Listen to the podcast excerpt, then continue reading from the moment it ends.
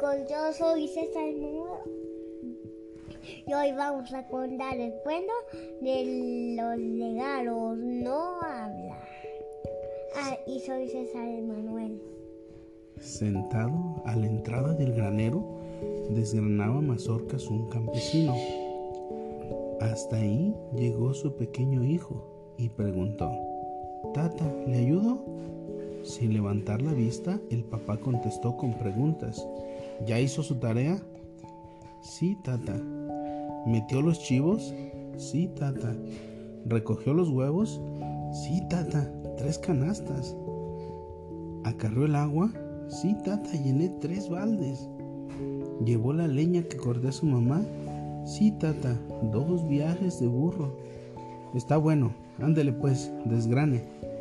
Sentado y en silencio, el niño comenzó a desgranar. Casi terminaban y el pequeño preguntó, Tata, ¿me da permiso de hablar con usted? Claro, mijo. ¿Para qué soy bueno? El niño le dijo con tristeza, Tata, es que mi amigo Remigio le regaló a su tata una camisa linda. Mmm, ¿el que no ayuda en nada a sus tatas? Sí, tata, ese. Mmm, y luego, mi amigo Jacinto le dio a su tata un sombrero de piel negra, muy bonito. Mm, ¿El que no lleva tareas? Sí, tata, ese. Mm, y luego, Toribio le regaló a su tata unos zapatos de piel. Mm, ¿El que lo agarraron robando huevos? Sí, tata, ese. Y así el niño le fue diciendo lo que sus amigos habían comprado a sus papás. Al final, el papá preguntó, ¿Y cuál es su preocupación, mijo? Es que yo estuve juntando para darle un regalo a usted, pero al cruzar por el puente colgante se me cayó al río la bolsita con el dinero y pues no tengo para su regalo. ¿Y eso le preocupa, mijo? Sí, tata, porque hoy es el día del tata y yo quería darle a usted un regalo. Aquel hombre, así se le dice a los papás, aquel hombre de manos duras y piel tostada. Es que son, se le llama regionalismos.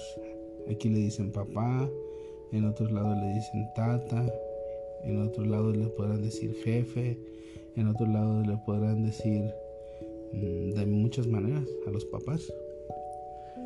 Aquel hombre de manos duras y piel tostada por el sol se levantó el sombrero, rascándose un costado de la cabeza, dijo, Despreocúpese, hijo, los regalos no hablan, no obedecen, no ayudan, se desgastan y se tiran. Yo no soy su tata porque usted me dé un regalo, no. Tata lo soy porque lo tengo a usted. ¿Para qué quiero regalos?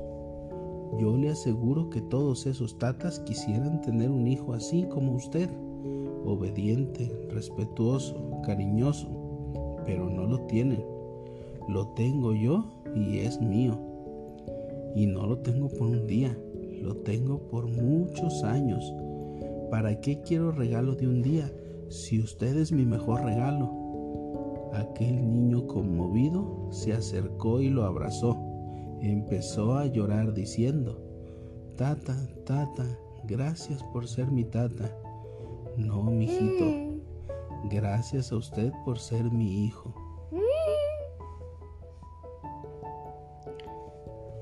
Ese cuento me lo encontré en unos mensajes. ¿Te los mandaron a ti?